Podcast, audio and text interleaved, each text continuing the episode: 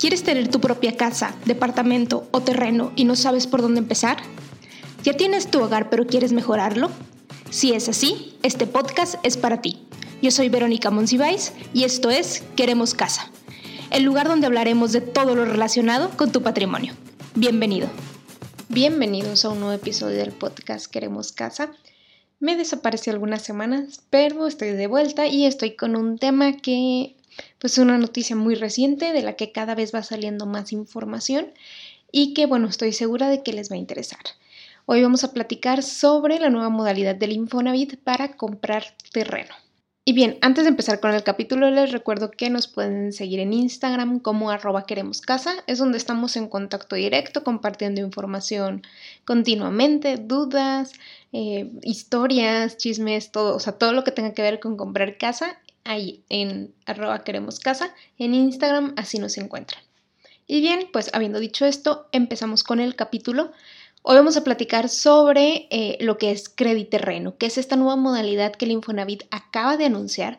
Y cuando digo acaba de anunciar es porque literal el comunicado oficial salió el 6 de abril y la semana pasada salieron todavía un poco más de detalles, pero creo que entre que fue Semana Santa y todo, se fue por ahí, por ahí perdiendo algo de información y claro que todavía hay algunas cosas en el aire porque es algo muy muy nuevo.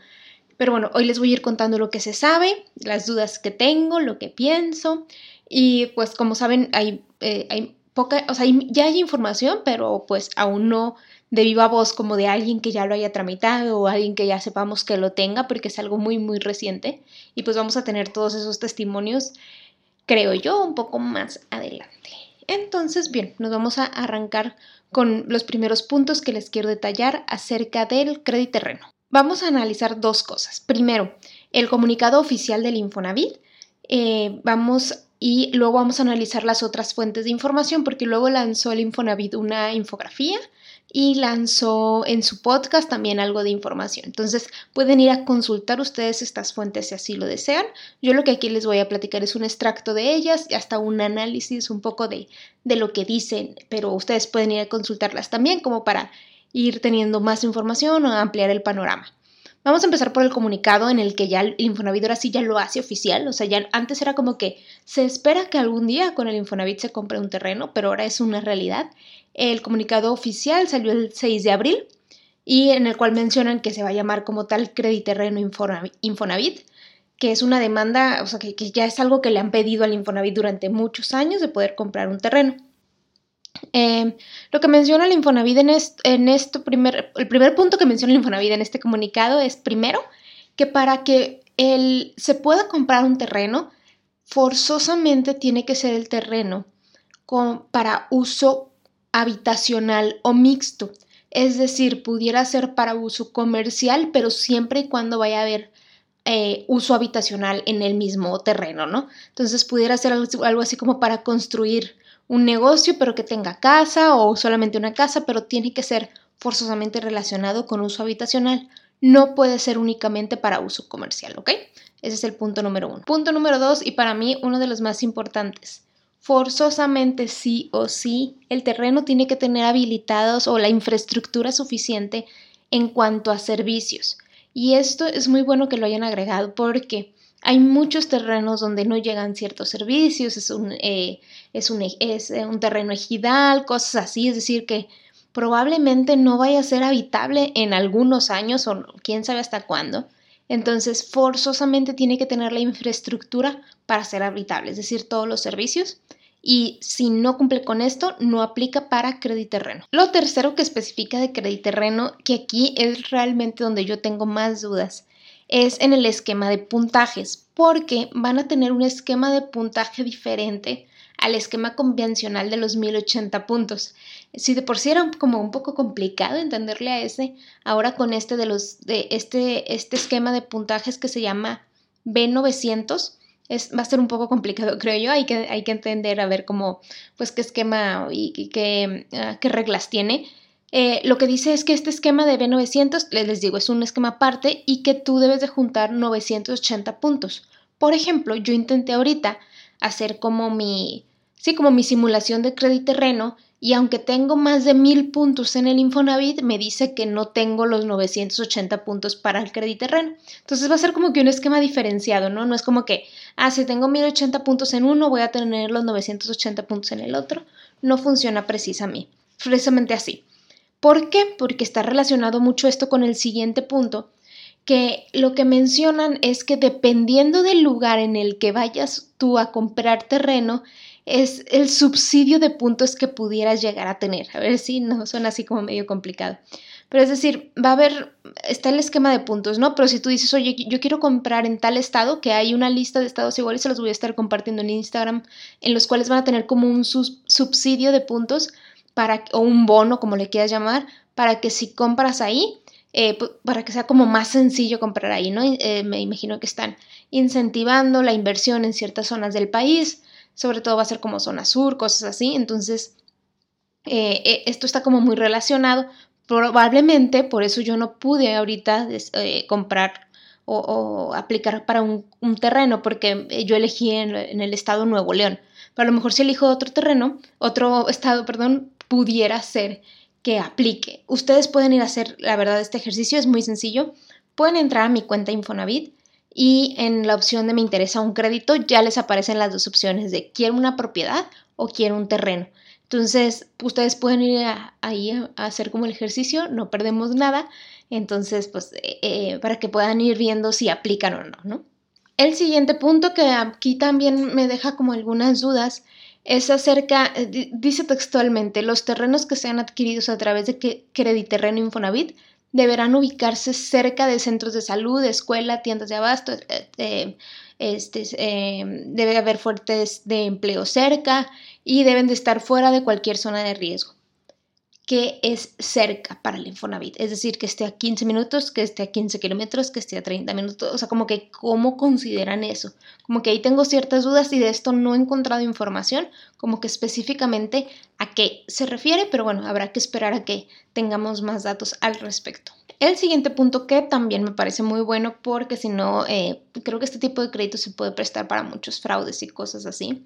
Eh, lo que menciona el comunicado es que para que puedas acceder a Crediterreno se tiene que comprobar que el terreno cumple con requisitos como el título de propiedad, que no haya libertad de o sea, que ya haya una libertad de gravamen, es decir, que no se deba nada de ese terreno, que haya una constancia con número oficial de terreno, que haya un avalúo, que haya un dictamen técnico, es decir, una serie de documentos que se tienen que cumplir. Y esto está muy bien porque si no, se podría aplicar en cualquier momento de, mira, de aquí a aquí es tuyo y que te vaya bien, ¿no? O sea, véndelo y, y véndeselo a ver a quién y, pudiera prestarse como a fraudes, no sé, pudiera ser ah, algo así, pero con toda esta documentación veo eh, poco probable que cosas así pudieran suceder. Y una de las últimas cosas que menciona el comunicado es que esto se tiene que hacer a través de mi cuenta Infonavit, en la opción de me interesa un crédito y elegir la opción de comprar un terreno, que es lo que les mencionaba hace un momento ingresen, hagan la prueba, vean que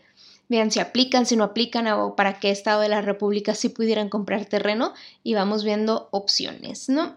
Esto es sobre el comunicado. Luego, el Infonavit publicó ya como que otra documentación donde viene un poquito más de información que tampoco es tan clara, la verdad, pero lo que estoy haciendo es como un cruce de toda la información entre lo que ha declarado el director y cosas así, ¿no?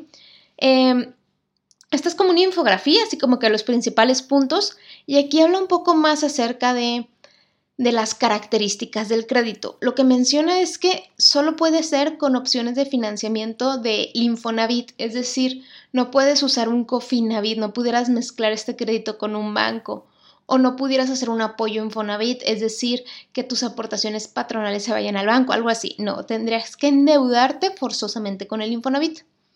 Otra de las características que menciona es que, y que está así como medio confusa, es que el importe, plazo, tasa de interés y demás condiciones financieras se determinarán en base a la situación personal.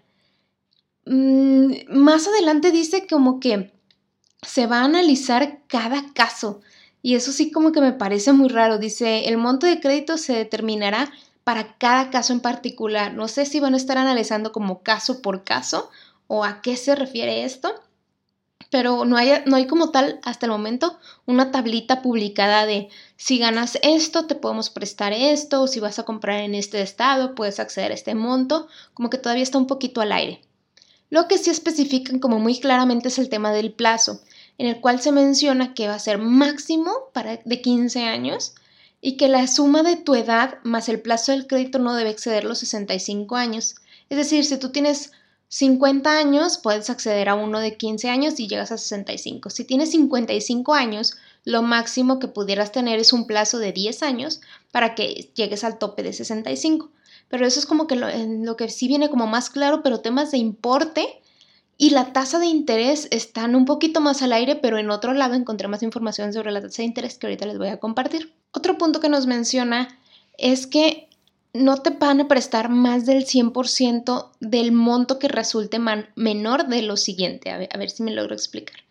Ya sea del monto de venta o del monto de avalúo, del que resulte menor, eso es lo que te van a otorgar mezclando tu monto de crédito y tu subcuenta de vivienda. No va a superar el 100%.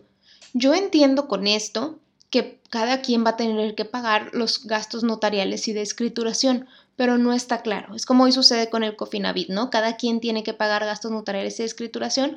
Aquí no lo especifican, lo que dicen es que máximo te pueden prestar el 100% mezclando tu crédito y tu subcuenta de vivienda, pero bueno, vamos a ver cómo se desarrolla esto. Y por último, les quiero hablar de la tasa de interés.